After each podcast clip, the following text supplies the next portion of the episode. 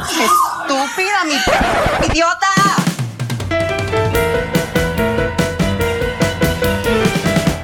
Hola, les damos la bienvenida a otro episodio de Estúpida Mi Podcast, un podcast del Club de Lectura Iconografías.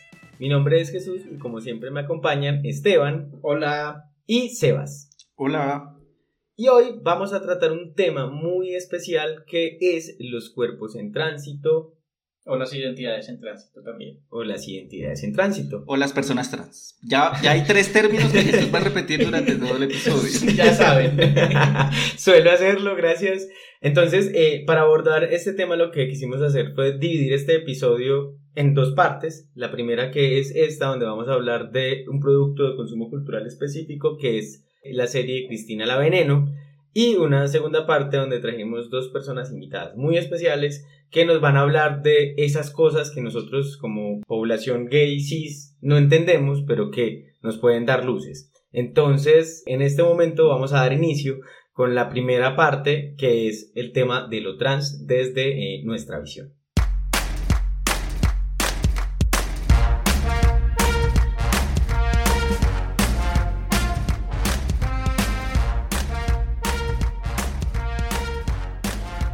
Entonces, yo creo que lo primero para empezar a hablar de esta idea de, lo trans, ¿cierto?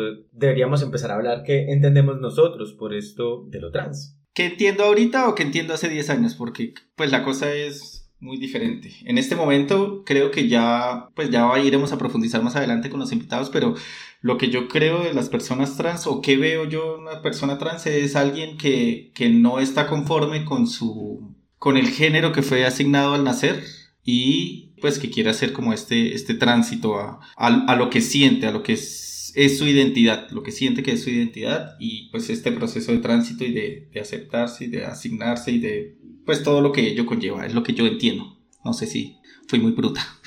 y paz mundial. yo creo que lo nombras muy bien y, y también marca como esa diferencia de ¿Qué pensábamos en nuestra vida pasada?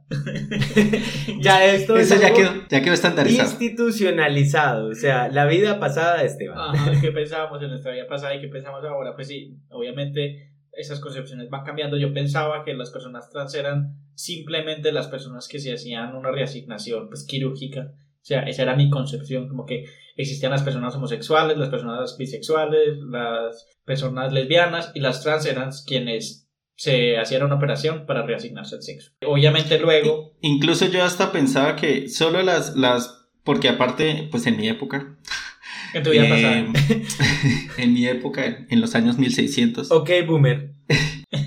pues los, por ejemplo, los chicos trans no eran, pues incluso hoy no son tan visibles. Eh, entonces uno solo escuchaba de, de, de chicas trans o de mujeres trans y para mí con que ya tuvieran, o sea, ni siquiera tenían que tener operación eh, en sus genitales, sino con que tuvieran senos, ya estuvieran operadas de los senos, ya para mí eran personas trans. Entonces, sí había un montón de confusión que ya pues más adelante hablaremos de eso, pero pues sí estoy ahí como, de acuerdo con lo que dice Esteban en cuanto al, concepto que tenía en ese momento. Sí, ya luego también con, con, este tema de entender qué es el género y separarlo un poco de el sexo biológico y de la genitalidad que uno se empieza a hacer como esas preguntas, entonces, ¿por qué también existen las personas intersexuales? Y porque lo masculino y femenino no es algo que esté, esté determinado biológicamente, sino que también son eh, actitudes que uno va aprendiendo. Ya uno empieza como a entender también que ese tránsito no es necesariamente ligado y no es particularmente ligado a los genitales, sino es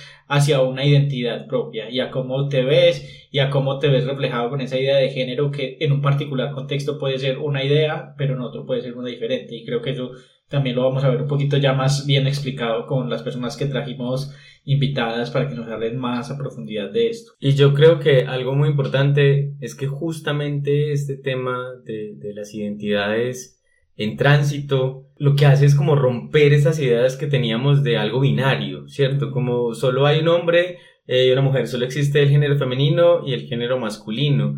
Y, y, ahora existen personas que transitan constantemente entre ambos géneros, ¿cierto? Y a veces ni siquiera se entienden en esa idea de los géneros binarios de femenino masculino, sino que transitan en otros que tal vez para las comprensiones culturales son muy ambiguos, no los entenderían, pero yo creo que eso es lo potente y lo fuerte, porque además nos habla de múltiples formas de ser trans, ¿cierto? De definir lo que es ser trans. no solo trans es la emulación del género que no me fue asignado, sino es una construcción identitaria. Y eso me parece muy, muy bacano, muy poderoso también en cuanto al tema de los cuerpos en disidencia. Y que eso que tú dices también va muy ligado a, algo que ya hemos hablado en múltiples ocasiones acá y es no hay una única forma de ser gay, no hay única, una única forma de ser lesbiana, no hay una única forma de ser marica en este mundo, pues porque precisamente lo que hemos como tratado de evaluar con, con estos estereotipos y la historia de los estereotipos que hemos visto en los diferentes medios es que sí, realmente pues hay unas características que que por, eh, digamos, simplificación se pueden asignar a, a, ciertas identidades, pero esas experiencias no pueden capturar la gran diversidad que hay en la vida.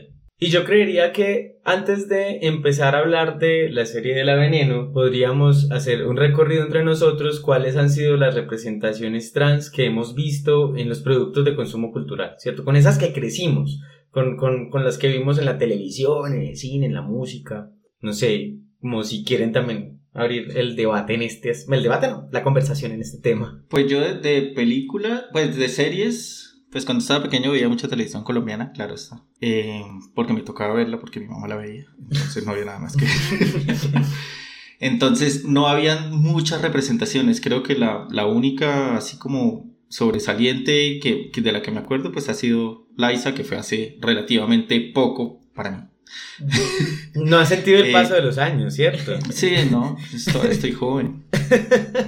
Pero ya en las películas uno sí ve pues eh, ciertas representaciones, pero el problema pues ahí ya viene esa representación con la que uno construye esa idea de la persona trans. Pues en, en, en, mi caso de la mujer trans, porque yo nunca había visto un chico trans, pues hasta hace poco, nunca había... Eh, hecho una interacción con una persona, eh, con un chico trans. Pero entonces tenía todos estos conceptos de las películas que son todas problemáticas, violentas, pues como que la, deshumanizadas, como que todo era de una manera no muy, muy realista, pues porque las personas trans son personas.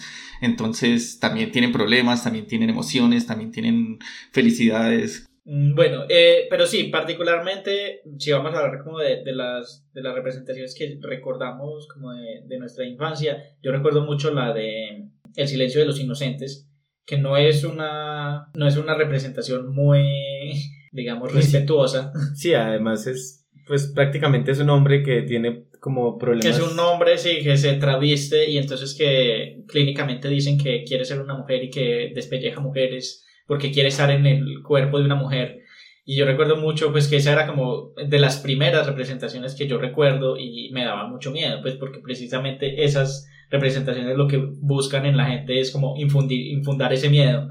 Como que no, esas personas son peligrosas y, y tienen algo raro, un rayo en la cabeza, entonces no se les acerque. Esa es de las primeras que recuerdo. Luego también, pues, en, en la televisión colombiana recuerdo a Laisa, que también fue como muy interesante porque sí fue un éxito en la televisión y mucha gente pensaba que iba a ser, que pues como que los iban a boicotear, que iban a, a, a tupar el programa y bueno, finalmente todos los personajes en esa telenovela fueron una caricatura, no solamente ella, entonces digamos que a pesar de que no es la mejor representación, eh, pues se cuenta ahí. Sí, dentro del contexto de la novela o de la serie o como lo Y del tiempo, pues estaba bien. Y del tiempo. Y del momento, sí. Sí, y ya pues otras representaciones transmasculinas, Creo que ya hemos hablado aquí de, de Boys Don't Cry, que también la vi y, me pareció súper fuerte. Eh, entonces sí, como que siempre esas historias eran muy trágicas. Yo, yo creo que hay algo muy teso y es que la representación de la persona que transita el género violenta, esa persona que es violenta, era como la más visible en todos los productos de consumo cultural. Yo me acuerdo, por ejemplo, Psycho. Pues a mí no me tocó ver, obviamente. para los que hablan español. Ay, no, perdón, a mí no me tocó, obviamente, verla en el cine, efectivamente. No llegó a ser así de viejo. Pero eh, después, cuando la vi, cuando empecé... Atrevido.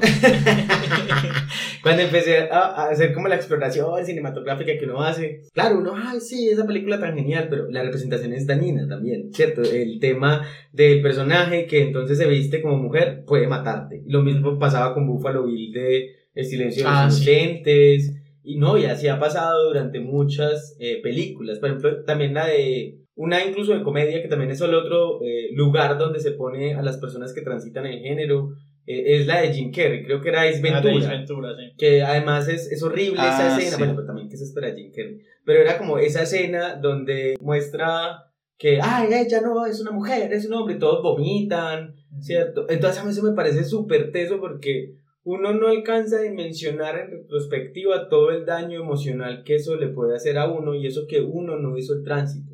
Ahora imagínense para las personas que hacen el tránsito, que, que desean hacer el tránsito, que desean romper esta idea del género, esas representaciones deben ser dañinísimas, porque lo que te dicen es que está mal, entonces te vas a tener que esconder y la sociedad nunca te va a aceptar.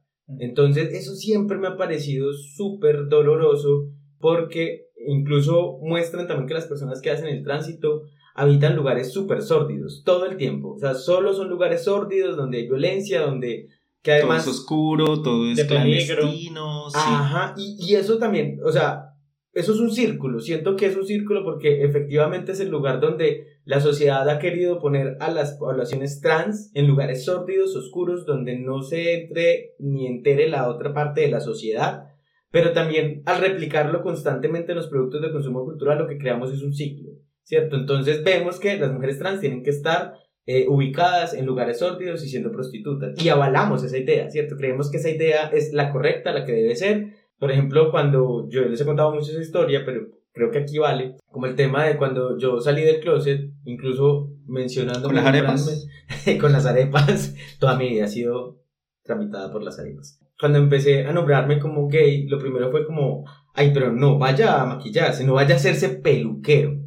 Entonces, que uno dice como hay lugares específicos y la gente tiende a pensar que el lugar específico de una trans, que no está mal también, que eso es otra cosa por reivindicar, eh, debería ser una peluquería y, y, y hay un abanico más Y grande. eso en el mejor de los casos, porque el resto es prostitutas. y. Exacto, y lo peor es eso, que eso es en el mejor de los casos, o sea, que es como la cúspide a lo que pueden aspirar según la sociedad cuando tienen todas las capacidades que tendría cualquier persona, porque es eso antes que nada, persona, ¿cierto? Entonces eso a mí toda la vida me ha pegado un rayón súper duro y por eso también me encanta que, que en estos momentos, aunque seguimos cargando lastres horribles y un montón de deudas con las poblaciones trans que se siguen muriendo, que las seguimos matando. Creo que, por ejemplo, nomás colocarles hoy, hay una marcha, sé que van a escuchar este episodio después, pero ver que tres chicas que están haciendo voguing, que son Sí. chicas trans, Para dar contexto, estamos ubicados en Colombia y Mm. hay unas marchas eh, con reivindicaciones sociales de mucha índole,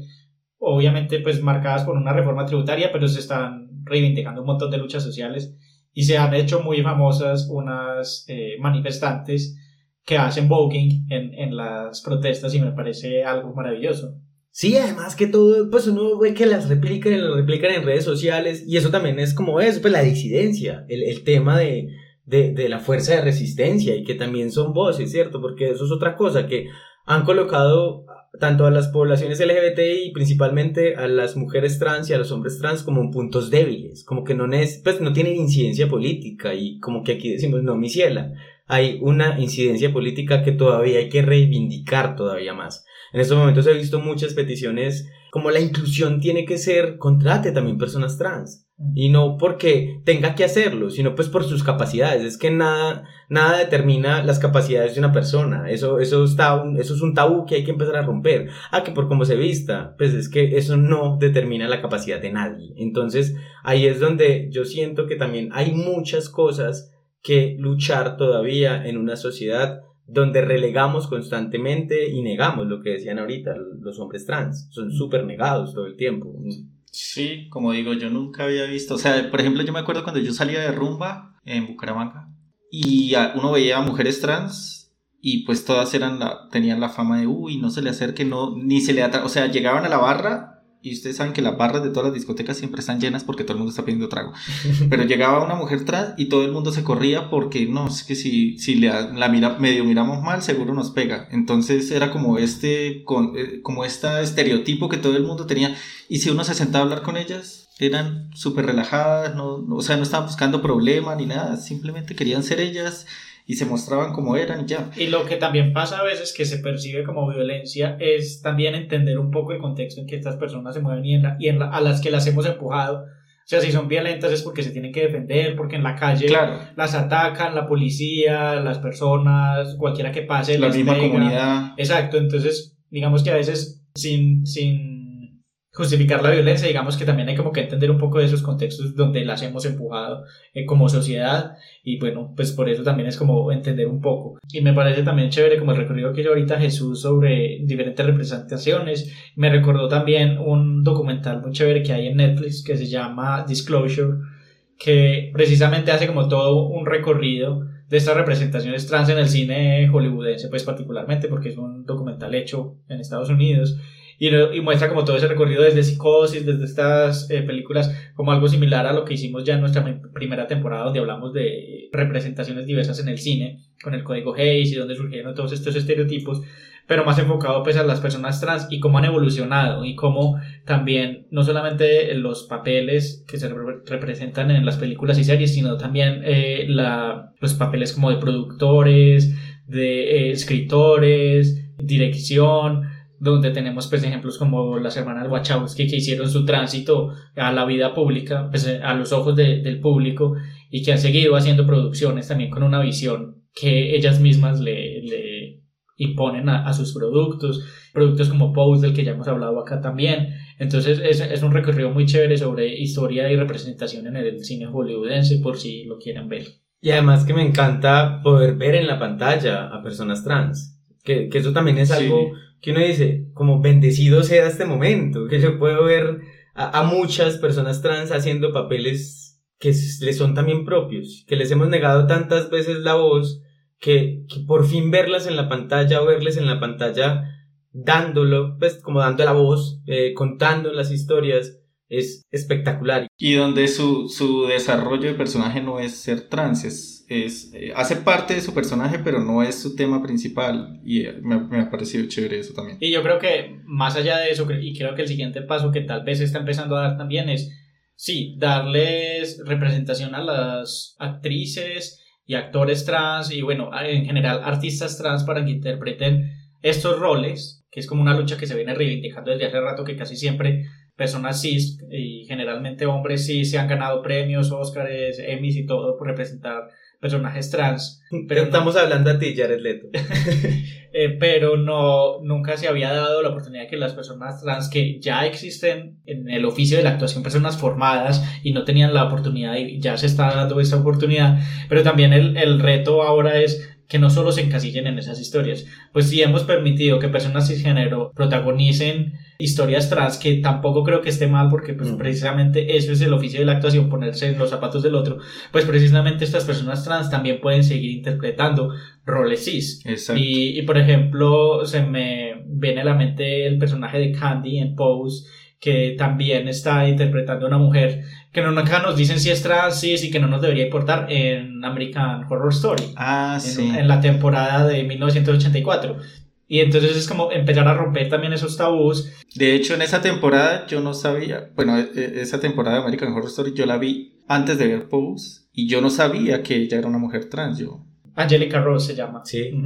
Y también se me viene a la mente eh, eh, el caso de Elliot Page, que hizo su transición relativamente hace poco y que ya eh, han mencionado que va a seguir haciendo su papel de Vania en The Umbrella Academy, que es una serie muy famosa que, que ha hecho y, y a la gente como que se le rompe la cabeza. ¿Cómo así que hizo transición y va a seguir haciendo el papel de Vania, que es una mujer? Y pues no lo han hecho ya eh, durante muchos años. Sí, eso personas es- cis. la gente es muy cerrada, o sea, cuando otra persona hetero sí, sí lo hace, entonces no hay lío, pero Y, y si nos vamos pues a los inicios de la actuación con el teatro, antes las mujeres no podían actuar, entonces todos los papeles femeninos los hacían hombres y pues con vestidito y todo, sí, exacto. Entonces, pues, me parece chévere esa nueva, esa representación. Pues sí, sí, todavía falta mucho, como dice Jesús, pero pues los pasos que se han visto ahora, los avances han sido interesantes en estos últimos años. Y yo creo que es un tema de oportunidades laborales también, que eso es algo que es la deuda más grande. Yo creo que tenemos en estos momentos, pues no una, en realidad son muchas,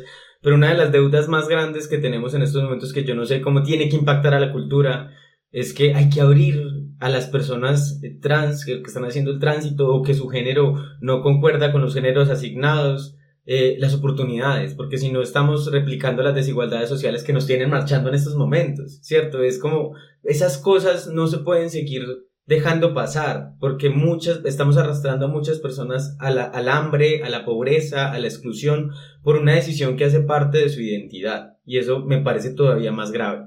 Yo quería mencionar otro de los personajes que eh, también me, me pareció bacano que estuviese en una película que quedó nominada recientemente al Oscar, Promising New Woman, que Laverne Cox. Laverne Cox, que ahí tampoco nos dicen que es trans, y no nos tienen que decir, y es un personaje empático que se preocupa por su amiga, entonces, eso me pareció también bacano, que ah, ahí está, ¿cierto? Es ella y nadie, a nadie le tuvo que decir que era trans, y está bien, y hizo un papel. Entonces, eso me parece genial. Y no nos debe importar si es trans, si está haciendo el papel de una mujer en una película y en un contexto particular. Y, y creo que también un poco, no solo hablando del mundo del entretenimiento, películas y series, sino también necesitamos ir construyendo íconos de personas trans que, que podamos ver y que sean visibles. Se me ocurre también el caso de Colombia de Brigitte Baptiste, que es una bióloga muy tesa que ha hecho pues muchos aportes en el campo de la academia desde lo que ella sabe y ahora es rectora de una universidad muy importante en el país. Entonces es también como ir mostrando que las personas trans pueden escoger y pueden tener un futuro diferente y tenerlos ya como en el panorama normalizado, en el panorama mainstream. Y entonces, en todo este viaje que hemos hecho y todo este viaje que nos ha traído hasta acá, hasta el cine, la televisión y toda la literatura que hemos construido, nos encontramos el año pasado con una serie muy bonita, muy emotiva, que nos tocó el corazón, que se llama Veneno. La Veneno.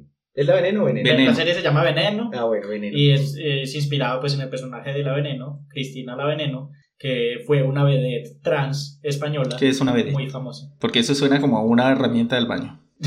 una vedette es como... Suena como Amparo Grisales, como Amparo Grisales aquí en Colombia. Es una, una celebridad que es conocida simplemente por su fama. O sea, hacen de todo, pero finalmente son conocidas es porque son famosas. Hacen fama por eso. Las Kardashian son una vez. es como la, la, evolución de la socialité de las cortes. Sí. No nos pusimos refinados. La socialité, güey, puta. Yo aquí buscando en Google qué es esa mierda de socialité. entonces, entonces ella surgió a la fama en España. Ella fue una prostituta y una vez hicieron un reportaje en, en uno de los parques donde hacían donde ejercían prostitución eh, en España en los 90 y la entrevistaron a ella y como que esa entrevista fue súper famosa, fue vista por todo el mundo y bueno, la buscaron luego para que la invitaran al programa donde, donde hicieron el reportaje y ya de ahí como que su personalidad la hizo todo un éxito, la siguieron invitando a través de los años, entonces digamos que inicialmente es una historia de, de una mujer que también fue abusada por ese mundo del entretenimiento. como suele pasar. Como suele pasar y es como la historia de, todo esto, de cómo surge y también cómo ayuda a otra chica eh, que ya en los años posteriores como que la creció viéndola en la televisión y diciendo, ah, esto se puede hacer, esto es, esto es una opción de vida y luego eh, hace como escribió un libro sobre ella, se conocen y bueno, ahí está la historia de la, de la serie. De la serie.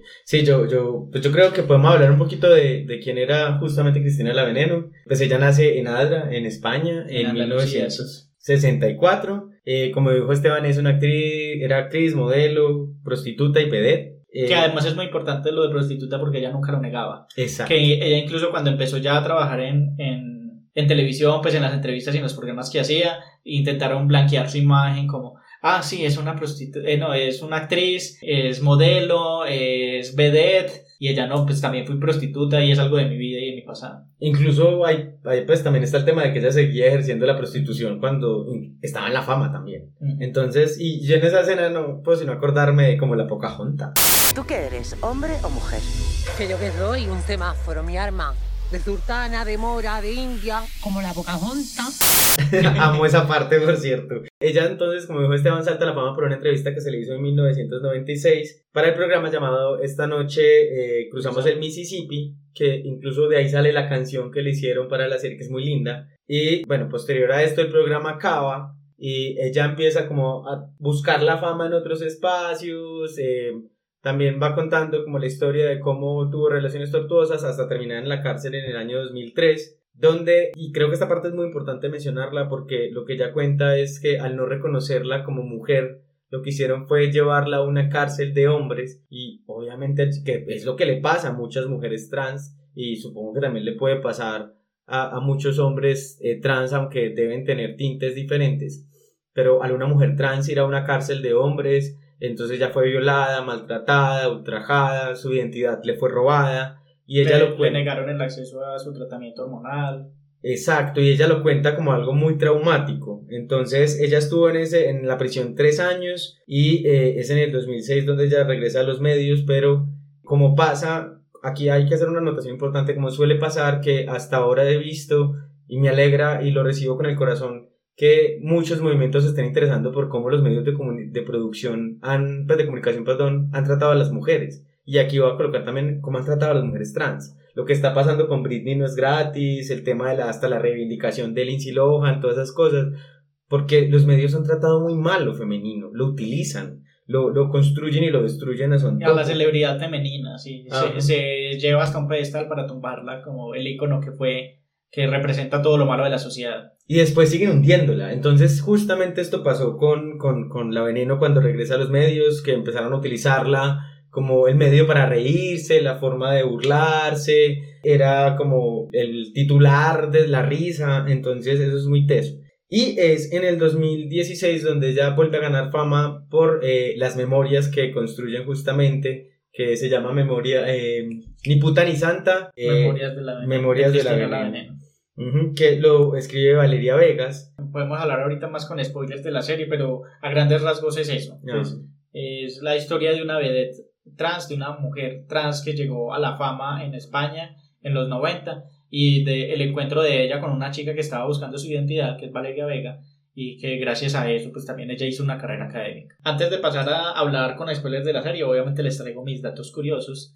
Eh, ya varios los contó Jesús con, con la sinopsis de, de la biografía de Cristina, pero pues importante también mencionar que muchos de los roles de, de mujeres trans en la serie fueron interpretados por mujeres trans. También eh, hay un personaje muy importante que es Paca la piraña, que es la mejor amiga de Cristina, que es interpretada por ella misma. Y es también como un homenaje muy bonito a ella, porque pudo estar presente como en toda la grabación. Esta serie es escrita y producida por Javier Ambrosi y Javier Calvo, eh, que son conocidos en España como los Javis. Uno de ellos fue actor en física o química, el otro no recuerdo en dónde. Y sí, son pues como muy famosos en España por en los últimos años haber hecho varias producciones con unos enfoques queer y disidentes y, y como muy interesantes. Hicieron una obra de teatro que se llama La Llamada, eh, que es un musical comedia en España y como que eso los impulsó un poco a la fama. Ellos son pareja y han venido haciendo como una dupla creativa muy interesante.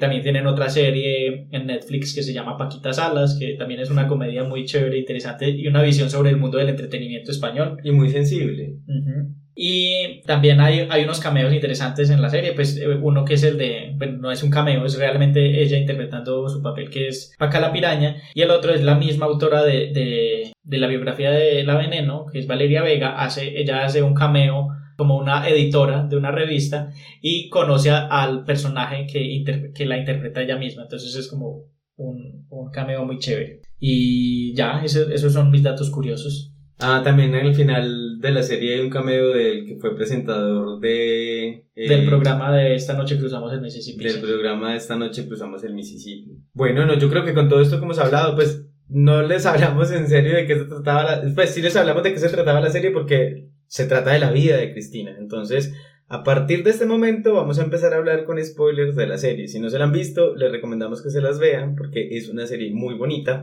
Y si no les importan los spoilers, quédense con nosotros para escucharlos. Señoras y señores, aquí, esta noche, Cristina, la veneno. Sí, llámame Cristina porque mi nombre no es veneno, es un apodo. Esta serie, la verdad, a mí me encantó.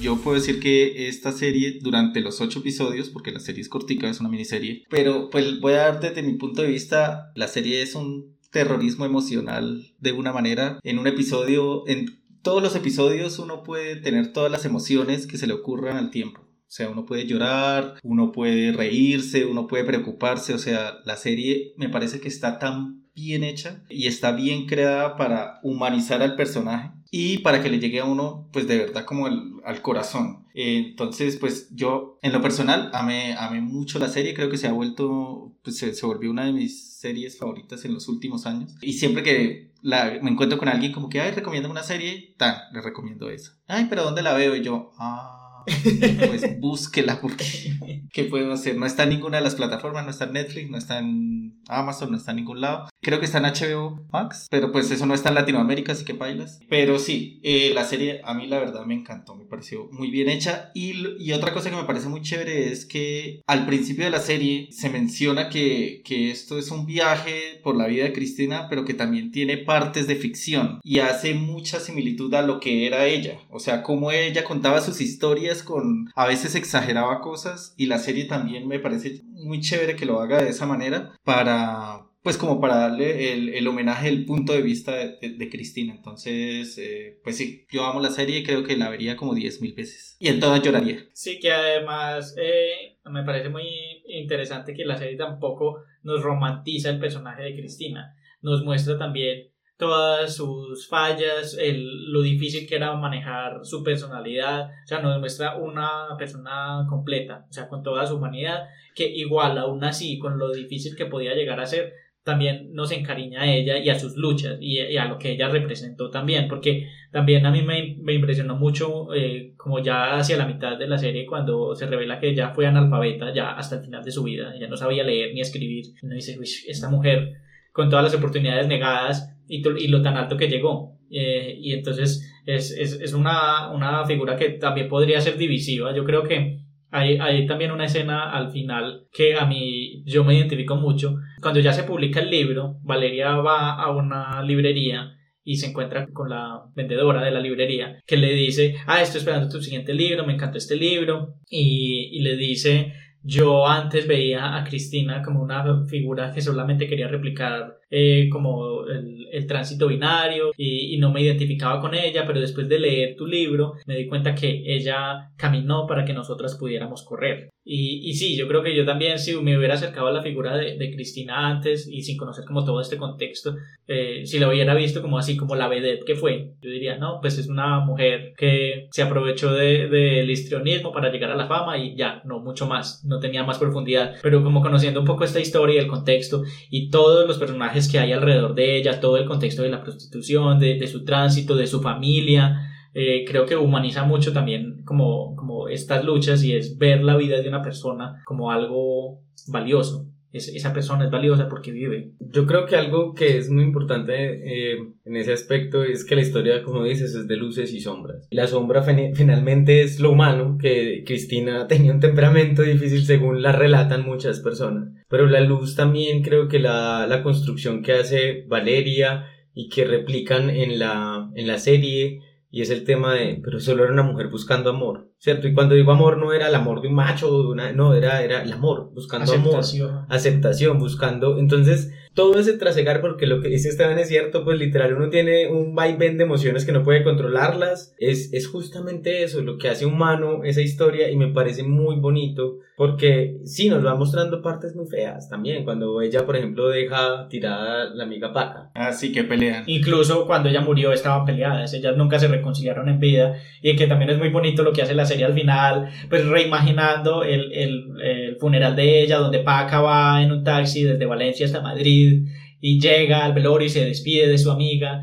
Es también como un homenaje muy bonito a la, a la figura de Paca que pues, finalmente ellas pelearon y porque Cristina en público la acusó de robo y, y, no terminaba en los mejores términos porque así es la vida, a veces uno se pelea y no, no tiene tiempo de, de reconciliarse y, y, la serie también hace como ese homenaje muy bonito. Y además que lo, lo, lo, bacano es eso, que el homenaje fue para los que están vivos, pues Cristina ya se murió, e, efectivamente ya se murió, pero el homenaje era para los que estaban ahí, como que Paca tenía que cerrar sus heridas, vale, o sea, me, eso también me pareció muy lindo, porque claro, al final puede parecer un, un final edulcorante, pero también era necesario para eso, para contar que los que siguen vivos todavía tenían heridas que tal vez narrar esta historia tenía que cerrar o, o, heridas que narrar esta historia podía tramitar y eso me pareció muy divino ese, aspecto. Pues ahí, ahí al final eh, lo que dices el final a mí me pareció agridulce porque si se acuerdan están, están los dos paralelos entre el funeral que, que le hubiera gustado a Cristina y lo cuentan y, y el funeral real como fue Entonces, pues también hay, hay como, como ese final agridulce que no todo fue hermoso y no todo fue lindo y no tuvieron, vivieron felices para siempre. Pero ese, ese final me pareció muy chévere. Y otra cosa que me encantó mucho fue la actuación de eh, el niño, o sea, la primera infancia, porque la, la serie nos muestra como diferentes etapas,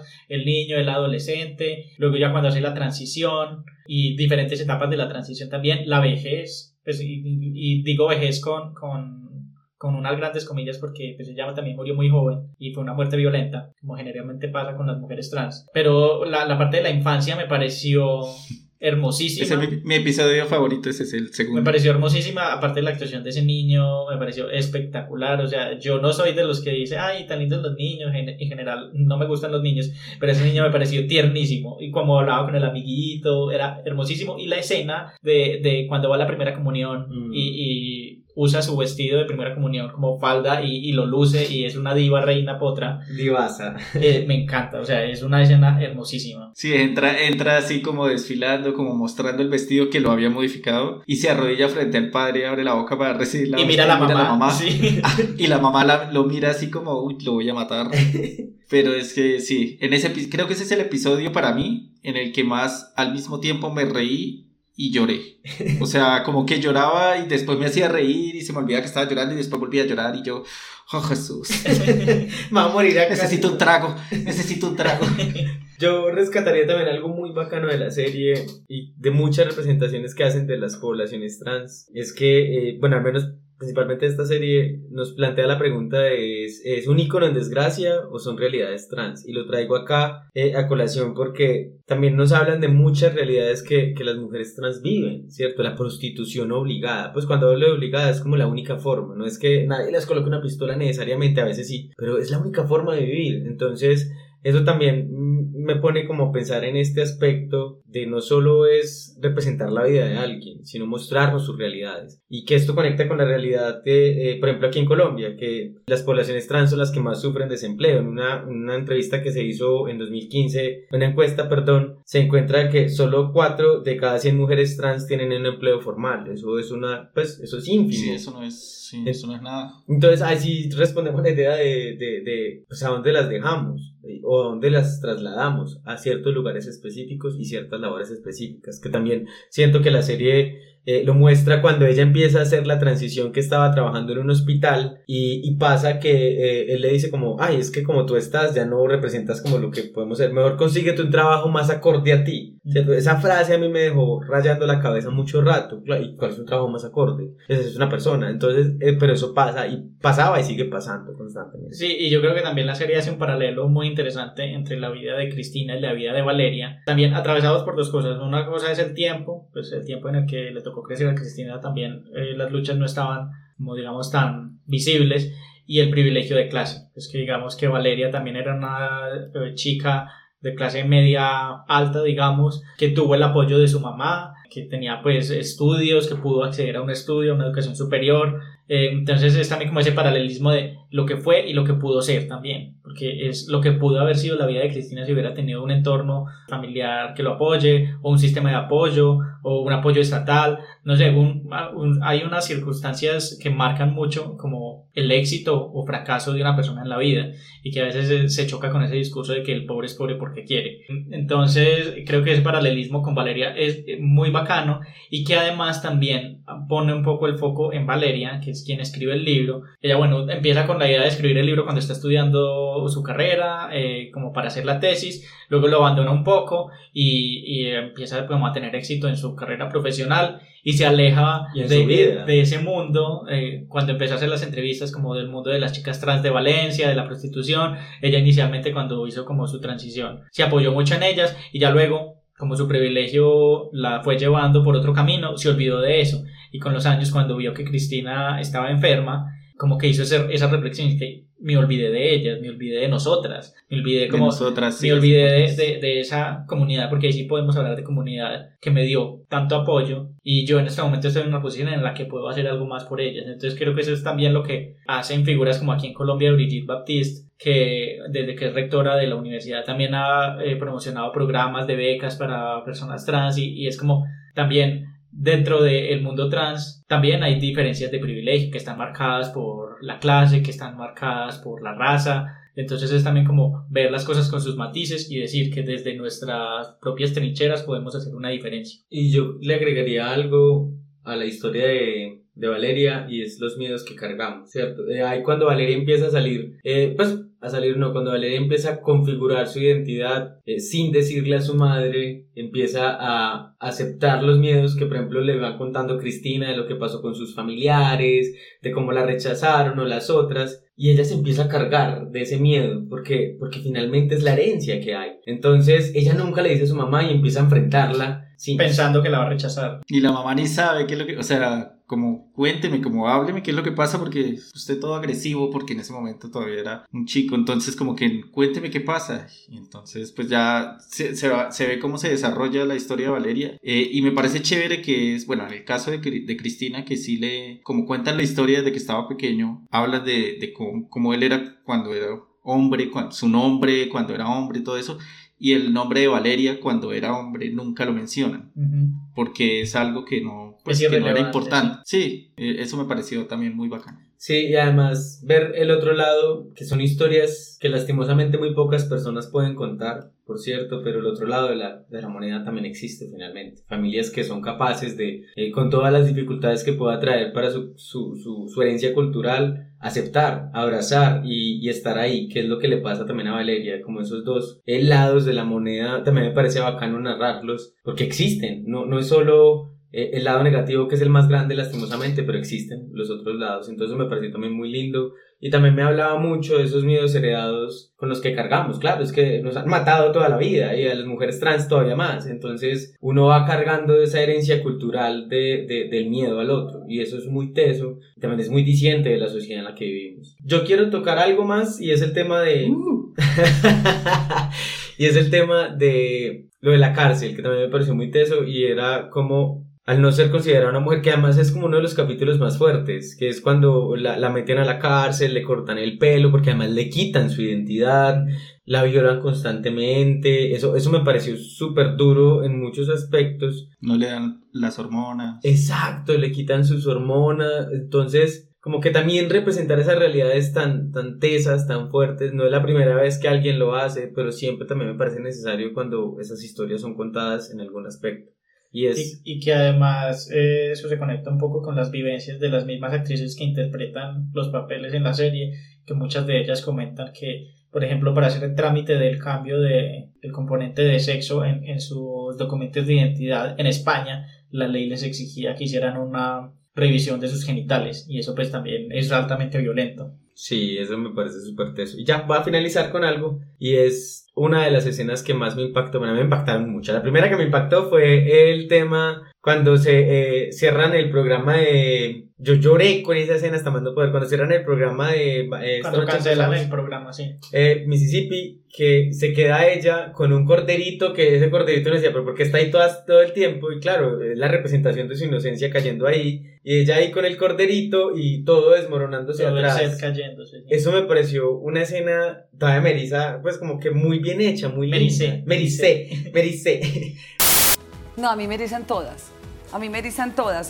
Una, una escena muy linda, muy bien Amparo, te diría Amparito de ahora en Es una escena muy bien hecha, pero hay otra que no tiene ese despliegue técnico, pero aún así logró pegarme muy duro. Es cuando el novio que tenía en ese momento la golpea, le pega y ella va a buscar apoyo en otra compañía, que además también tuvieron problemas en el pasado súper feos, súper heavy. Pero va a buscar apoyo con otra compañera y ella le dice como, si el hombre está contigo aún sabiendo que eres trans, se acuesta contigo y el otro día sigue contigo, es a lo máximo que puedes esperar, a que te golpee. Que ya al mismo tiempo se lo está contando a Valeria, ¿cierto? Como si todo el tiempo te dicen que esta es tu realidad, te la terminas creyendo. Que eso es lo máximo que puedes tener, que no puedes buscar nada mejor. Y eso me parece súper potente para hablar de los ciclos de violencia que generalmente no entendemos. Ah, esa vieja porque sigue con ese más y le pega. Ah, esa es que las mujeres trans buscan esas cosas no son tan simples como parecen. A veces creemos que todo es tan simple por nuestras vivencias y privilegios y no. Y me parece que esa escena, yo creo que la va a utilizar en todas partes, es brutal para hablar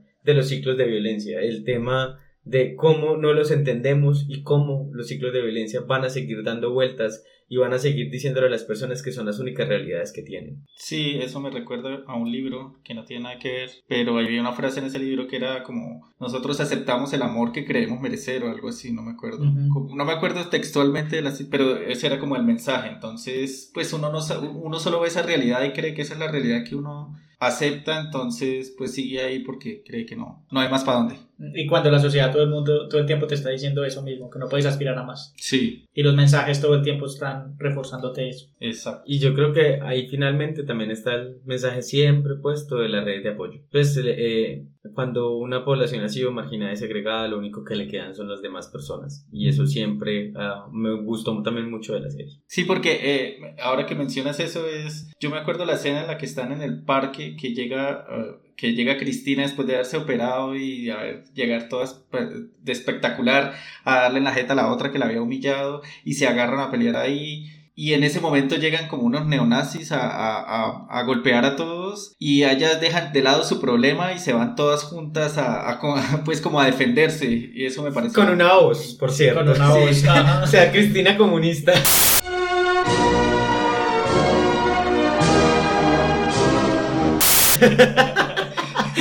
Sí, ahora van a decir que es comunista.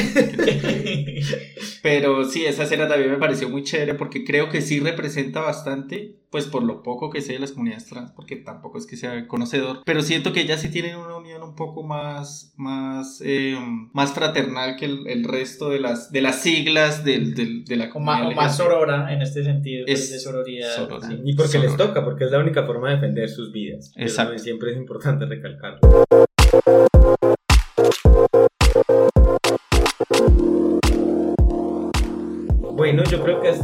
Llega la parte donde estábamos hablando de la serie de Cristina la Veneno y eh, esperamos que se queden conectados para el siguiente, la siguiente parte de este capítulo que va a ser una entrevista que sabemos que no solo va a aclararnos a nosotros muchas dudas, sino a ustedes más y, y cre- creo que va a ser una puntada o la primera puntada para que sigamos hablando de esto de lo trans y de los cuerpos en disidencia. Entonces, quédense conectados.